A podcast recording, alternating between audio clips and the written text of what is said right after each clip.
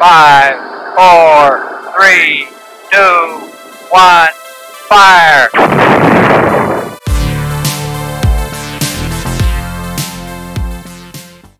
Hey, ¿qué onda amantes de la astronomía? Bienvenidos a Mission Control. Como siempre, yo soy Isa y hoy estoy acompañada de dos locutores increíbles. El ya conocido Servio, ¿cómo estás? Bien, aquí emocionado del siguiente episodio sobre basura. Me da muchísimo gusto y también cerrando el estreno de nuevos miembros de Mission Control tenemos a Adrián. Adrián, ¿qué onda? ¿Cómo estás? ¿Cómo te sientes? Muy bien, muchísimas gracias. Es un gusto estar aquí ya por fin y emocionado para grabar este episodio. ¿Qué tal tú estás, Isa? Perfecto, estoy muy bien, muchas gracias. Muy emocionada, estoy muy agradecida de estar compartiendo este espacio con ustedes, principalmente porque hoy hablaremos de un tema que es sumamente importante, porque hemos hablado de puras cosas padres, puros cohetes, carreras espaciales, y hoy se viene un poco más como el lado oscuro de esto, un tema para hacer conciencia y que sin duda está presente y es alarmante, porque pues podemos notar cómo con cada tecnología que crea el ser humano la acompañan pues una serie de consecuencias siempre positivas y también negativas. Es decir, por ejemplo, cuando se crearon los aviones, pues obviamente también vino con esto pues los accidentes de aviación. Por ejemplo, el internet trajo el cyberbullying, por así decirlo, y antes de que se diera la exploración espacial no existía la basura espacial. Entonces, pues este es el tema del día de hoy, la basura espacial. Y Servio, ¿por qué no nos cuentas qué es y cómo se generan estos residuos? Bueno, la basura espacial sigue el concepto de cualquier basura que nosotros creamos como humanidad, que es cualquier objeto generalmente de aspecto artificial dejado como una reacción secundaria de, alguna actividad humana, ¿no? En este caso principalmente está enfocado con el lanzamiento espacial, o sea, todos los vehículos que nosotros enviamos a otros planetas o los mismos satélites que dejan residuos, a lo mejor alguna parte que se rompió o el mismo cohete que no reentró a la atmósfera adecuadamente, eso es, todo eso, eso considerado como basura, ¿no? Y de hecho aquí nada más hay como unos puntos porque justamente a veces se le considera como también basura espacial un poco a todos los objetos como rocosos que luego se quedan en la atmósfera justamente por estas interacciones, ¿no? Entonces, si bien son como artículos artificiales, también pueden ser como alguna, pues artículo como natural, rocas o elementos que nosotros dejamos ahí, pero que se quedaron en la órbita y simplemente ahí se quedan dando vueltas, ¿no? Como ejemplo, satélites que luego se ahí, son considerados ya basura espacial porque pues no, ya no tienen vida útil ni se les puede mover para que regresen a la Tierra. Entonces hay de muchos tamaños en ese punto, ¿no? Claro, justamente pues es todos estos residuos que deja el ser humano por todas las misiones que se han hecho. En estos eh, desechos se incluye, bueno, hay como tres cosas que se incluyen, que es la carga útil, que como justamente tú lo dijiste, pues son estos satélites y son pues estos fragmentos que son el resultado de las colisiones. Tenemos los cohetes, que pues son cohetes con cachos que se van desprendiendo y también tenemos objetos relacionados con las misiones. Estos incluyen todo tipo de herramientas que se llevan en las naves, tornillos, cables, cámaras, etc. Y también se clasifican por su tamaño. Tenemos todos los objetos menos de un centímetro de tamaño, que se estima que hay más de 128 millones. Y pues pueden ser como estos fragmentos de pintura que se va despegando de las naves o de los satélites. También están los objetos de entre 1 a 10 centímetros y que, se dice que hay más de, de 900 mil, pues obviamente tienen un tamaño considerable y más de 10 centímetros que son objetos desde herramientas hasta ya los satélites que como tú dijiste Servio se encuentran fuera de servicio. Como mencionas Cisa, de todos estos objetos se calcula que hay aproximadamente solamente 2.500 satélites activos, por lo cual el resto son basura, aproximadamente unos 20.000 y ya no se están ocupando para nada y son tamaños increíbles, Y ustedes pensarán, bueno, pero si se mencionó tamaños tan pequeños, ¿por qué es tan peligroso esto? Bueno, básicamente esto es por la velocidad. Tan, a, tan alta velocidad que el impacto es muchísimo más fuerte que el de una bala, ponerlo simple, ¿no? Entonces hay varios ejemplos. Eh, ahorita voy a mencionar el, el satélite Sentinel 1A, que fue dañado por una bala de 5 mil, bueno, por una micropartícula de 5 milímetros. Ese satélite quedó totalmente obsoleto después de un impacto de algo tan pequeño, ¿no? Y esto es muy peligroso ya que actualmente se tienen proyectos muy, muy ambiciosos para la carrera espacial, ¿no? Básicamente todos conocemos al famoso Elon Musk y sus proyectos, aparte de SpaceX eh, uno de ellos se llama Starlink, que básicamente quiere llevar internet a todo el mundo y este proyecto se basa con satélites, pero él tiene una estrategia muy ambiciosa y bastante llamativa para todos los demás, ¿no? Ya que quiere crear cohetes que se llaman como LEO, que básicamente son el Low Earth Orbit, Esto significa que está en la parte tan cercana a la Tierra que básicamente la misma gravedad los va a tirar poco a poco. Estos cohetes, el plan es de que en vez de que sean 25 años que se destruyan, como lo recomiendan varias agencias espaciales, se desintegren automáticamente después de 5, ya que justamente después de que se les acabe la pila, van a caer a la Tierra y se van a desintegrar automáticamente en la órbita terrestre, gracias. Y entonces esto lo que va a hacer es que sea un proyecto autorreciclable mientras va a generar muchísimo internet. Y otro proyecto que está bastante cool también eh, son las esferas de Dyson, es un proyecto muy, muy, muy ambicioso. Hasta ahorita es utópico y esto lo que quiere hacer es mandar como varios tipo espejos, por decirlo así, al espacio alrededor de la Tierra para absorber energía, energía del Sol. Entonces, al absorber energía, se crearían más espejos. Estos espejos lo que haría sería energía, energía, energía, energía. Y con toda esa energía que esté recabando esos espejos, se podrían hacer proyectos ya sea como para recabar la conciencia humana o cosas mucho, mucho más ambiciosas. Sí, de hecho, como estás mencionando, los objetos que están volando ahí son tan peligrosos que de hecho, incluso el Departamento de Defensa de los Estados Unidos tiene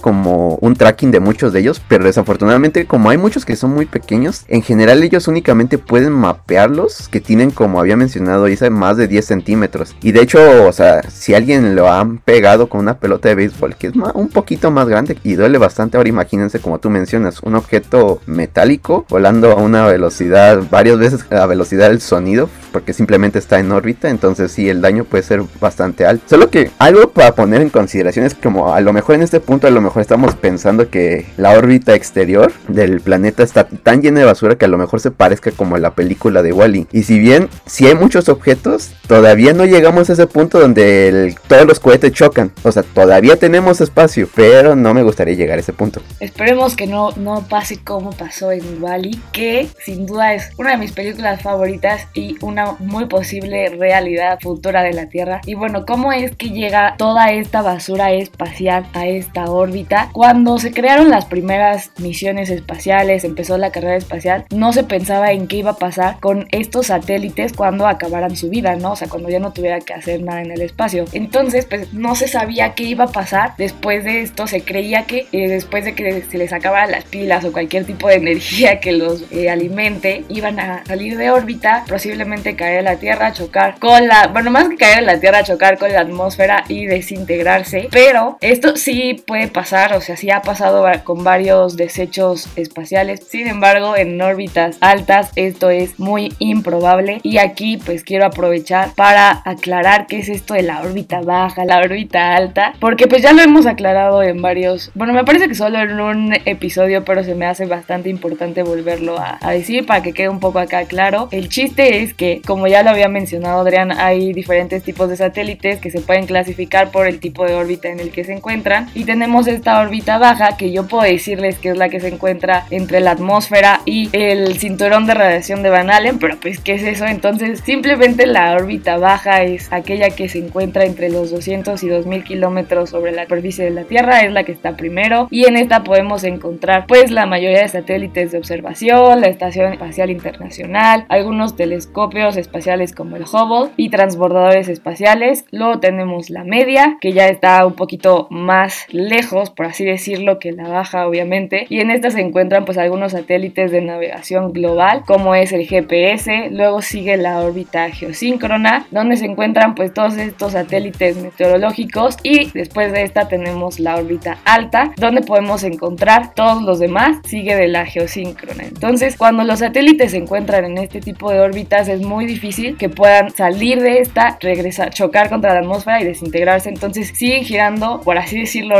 alrededor de la Tierra y pues se quedan aquí generando pues obstrucción y este tipo de desechos. Bueno, aquí me gustaría llegar a un punto que básicamente dice que, ah, como mencionabas, pero todavía no estamos como tan saturados de basura. No obstante, ya se tienen datos de que aproximadamente en un año terrestre chocan aproximadamente unos 11 satélites, lo cual ya es bastante peligroso, ¿no? Y cada uno de estos satélites, pues como yo había mencionado, ¿no? Explota y saca muchísimas partículas, son pequeñas pero causan mucho, mucho daño a largo impacto. Entrando ya a qué es lo que causa esta basura espacial, este tipo de desechos, me gustaría preguntarles cuáles son los problemas reales que pueden implicar tener este tipo de obstrucción en nuestra órbita. Sí, de hecho, pues tener obstrucciones o objetos que te estén golpeando constantemente, pues indudablemente afecta a cualquier desarrollo espacial que tengamos. Por ejemplo, desde un punto que tiene tiene que ver con la gran importancia de conservar la integridad de las naves es el caso del Columbia. En el caso, en este caso, si bien no es un escombro espacial, sí fue un escombro de la misma nave que perforó el, el protector térmico del transbordador, lo que derivó que en la reentrada pues se desintegrara desafortunadamente. Entonces, este es el primer punto. Si un satélite llega a recibir los impactos, un, una nave, entonces esto va a dificultar mucho sobre todo los planes de reuso de las naves. Si bien ahorita todavía el Starship no está del todo desarrollado y ha tenido reentradas diferentes y es una nave bastante grande, pues si llegara a impactar podría suceder lo mismo que el Columbia. Y de hecho a partir de ese suceso del Columbia, pues incluso la Covery sí tuvo bastantes revisiones y sí se vieron que tuvo bastantes daños. bueno, afortunadamente no hubo casos mayores con golpes impactantes, pero sí el primer problema es que va a dificultar el reuso de las naves, indudablemente digo. Sí, sin duda esa es una de las principales problemáticas que causan los desechos espaciales, entorpecer las próximas misiones, pero también causa un alarmante problema para la vida aquí en este planeta porque algunos satélites que se encuentran como basura espacial, vaya, contienen materiales nucleares, material radiactivo que puede ser altamente contaminante si pueden regresar a la Tierra y de hecho se dio en las décadas de, de 1970 y 1980 donde pues eh, teníamos estos satélites que funcionaban con energía nuclear como el uranio y el plutonio. Por ejemplo, el satélite ruso Cosmos 954 tuvo un fallo en, en su sistema que provocó que se regresara y pues reentró a la atmósfera y cayó en el norte de Canadá, creando obviamente radiación en este lugar. Y de hecho se hizo una operación que buscaba pues recuperar todo este material radioactivo para limpiar el área contaminada que se llamaba Operación Luz de la Mañana y Canadá pidió a la URSS más de 6, mil millones de dólares canadienses para poder recuperar pues todos estos gastos del satélite y para hacerla para tener como esta descontaminación radioactiva de este lugar. Entonces también tenemos este problema que es que si regresan como estas partes que tienen material radioactivo pues es sumamente peligroso. Luego otro caso así de reentradas bueno que no hayan generado un problema como tal pero tuvimos el caso hace unos meses con la reentrada de partes o fases de los cohetes chinos que fueron enviados, en el cual si bien la, naturaleza del cohete se desintegró, pues justamente no estaba cayendo en un lugar que estuviera o en algún lugar que fuera completamente seguro, como es el punto Nemo, donde el punto Nemo es como el lugar en el mar más alejado de cualquier zona terrestre, entonces en teoría ahí no, no dañaría ningún, por lo menos ser humano, ¿no? Que se encuentre cercano ahí, a menos que tenga un, barco muy mala suerte y le caiga un satélite, ¿no? Pero es poco probable, ¿no? Entonces, de hecho, si bien tú comentaste algo que viene siendo de la Guerra Fría, pues también tenemos ejemplos de, la actualidad, ¿no? Pues en la actualidad seguimos teniendo este tipo de reentradas peligrosas. Sí, justamente con esto, de estas partes que cayeron de, no sé si decir satélites, pero como la misión de llevar partes de la estación espacial que van a crear en China que regresaron y no sé, o sea, no se sabía dónde iba a caer y pues obviamente causó este revuelo de la humanidad y se volvió como muy, muy viral este tema de la basura espacial justamente por esto y al final terminó cayendo pues en el océano, pero una probabilidad de uno en un millón sigue existiendo, vaya. Y también algo que no había yo considerado cuando lo leí, que, que también es como una causa de esta basura espacial, es la contaminación lumínica y es por tanta, bueno, no, no tanta, pero sí hay una considerable cantidad de basura espacial que ya se encuentra, está generando pues una contaminación lumínica y está presentando una obstrucción para que se pueda observar pues de mejor manera o algunas obstrucciones en, en algunas observaciones. Y como ya nos mencionaba Adrián un poco el proyecto de Starlink que son estas redes de satélites que van a ofrecer internet pues también van a causar una contaminación lumínica importante y es una de las consecuencias que yo por lo menos no, me, no había como realizado que puede existir. Interesante eso que mencionas y sabes muy cierto y son cosas que nadie piensa hasta que ya te metes a investigar, ¿no? Y agregando un poco el tema, ahorita que mencionaste China, pues me acordé que hay varios proyectos que se ha renombrado bastante el hecho de que piensan que lo hacen de mala fe, ¿no? Como hacen proyectos que lanzan al espacio y es como, ah, ok, este satélite ya no me sirve, entonces yo lo exploto porque puedo, ¿no? Porque ya no me sirve, entonces es un, es un satélite basura o un proyecto basura, lo exploto y generan mucha basura de manera como voluntaria. Esto se está debatiendo bastante en los foros internacionales, pero creo que es digno de mencionar, ¿no? Que hay algo ahí, podría haber algo ahí oculto entre los proyectos de Estados Unidos con los de China. También cuando hace la pregunta de qué, cuáles son los problemas que genera pues la basura espacial, se me viene luego luego a la mente esto del síndrome de Kessler, que sin duda es un término muy importante cuando hablamos de basura espacial, porque es este suceso de cuando sucede una colisión entre basura espacial y crea una gran explosión, que se puede llegar a crear un efecto dominó, por así decirlo, un efecto cadena donde una sola detonación cree varias detonaciones de, de, pues, de colisiones, por así decirlo, y esto es como lo que se conoce como el síndrome de Kessler, y obviamente pues es temido que suceda porque presenta un, un gran peligro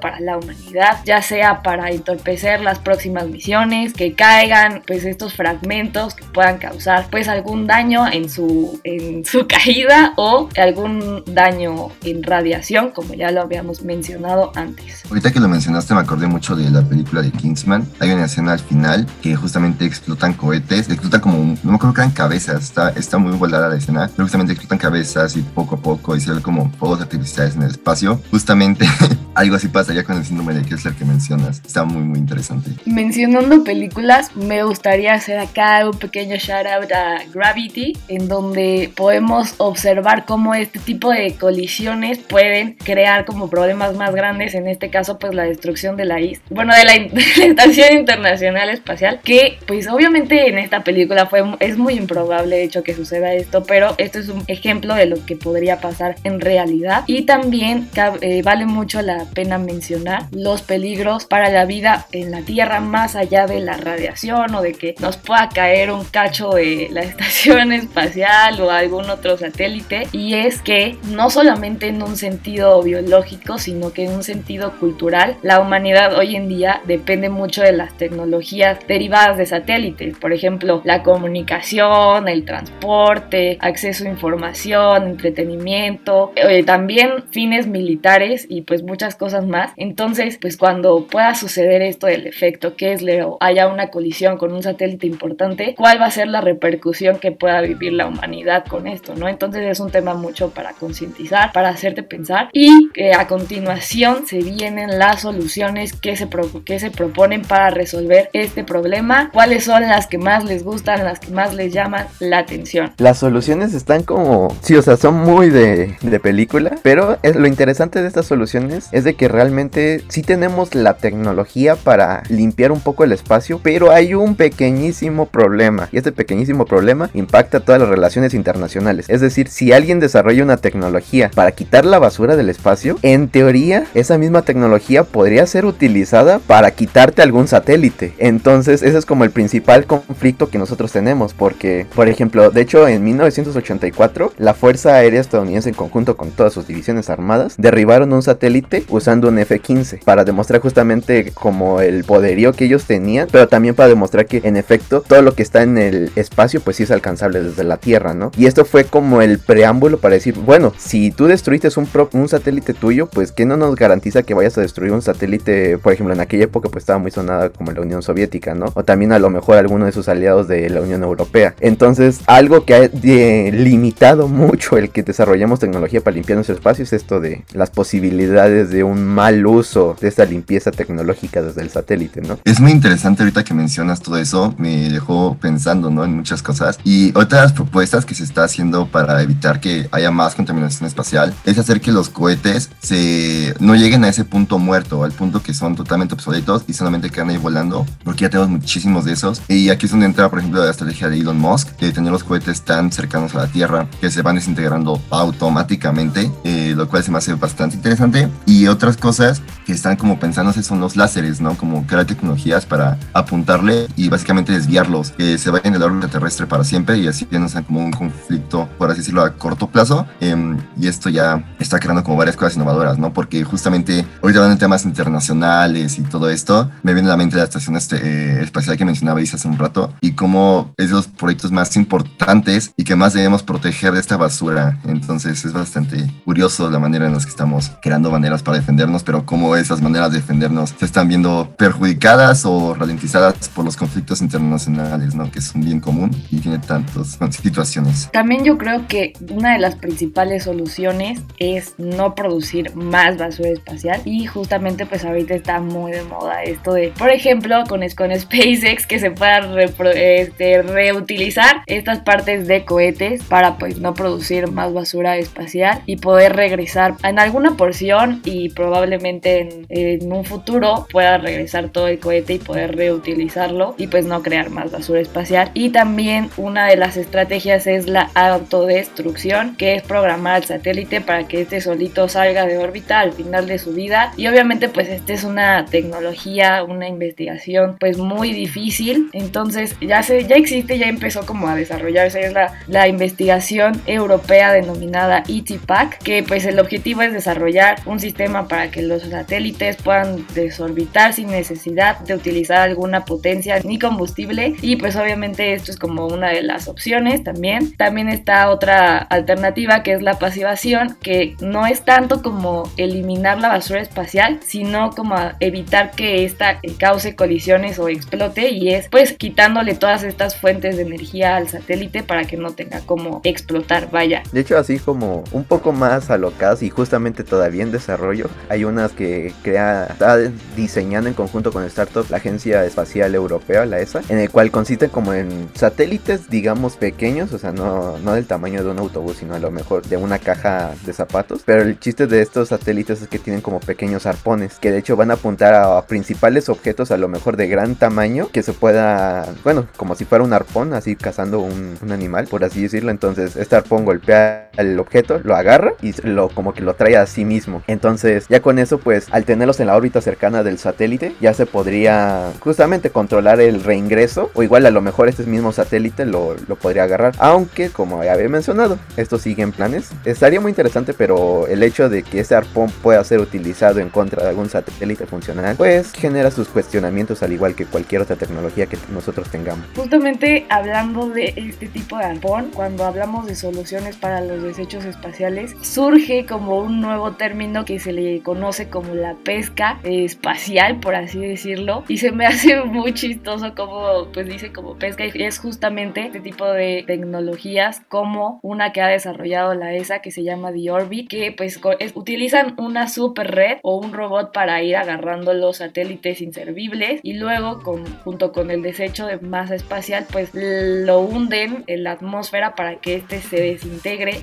Que mencionas eso me acordé de un nuevo como dispositivo que se están poniendo los satélites que son básicamente como tipo velas por así decirlo que estas se despliegan como al final de la vida útil del satélite para hacer que, para inducirlo a un descenso como puedo decirlo, gradual y controlado hasta que aterrice en la Tierra, ¿no? Eso sería de manera segura, manera bastante innovadora de preservar nuestro espacio de manera más limpia. Exacto. Y bueno, ya el último proyecto que me gustaría mencionar es el de Astroscale, que es el ELSA-D. Y pues este está muy cool porque tiene, es como un super imán que captura estos pedazos que se quedan de satélites o de cohetes y pues los regresa a la atmósfera para que pues choquen con ella y se desintegren. Entonces en realidad en iniciativas hay varias que se pongan ya este, en práctica, pues es lo que se espera. Para cerrar, hoy traemos una frase del escritor Ea Buchaneri que dice, hay tantos problemas que resolver en este planeta antes de que comencemos a contaminar otros mundos, se me hace muy cierto y muy relacionado con este tema. Y ya para finalizar, no se olviden de seguirnos en todas nuestras redes sociales para que estén al pendiente de todas las dinámicas y no se vayan a perder nuestro próximo capítulo.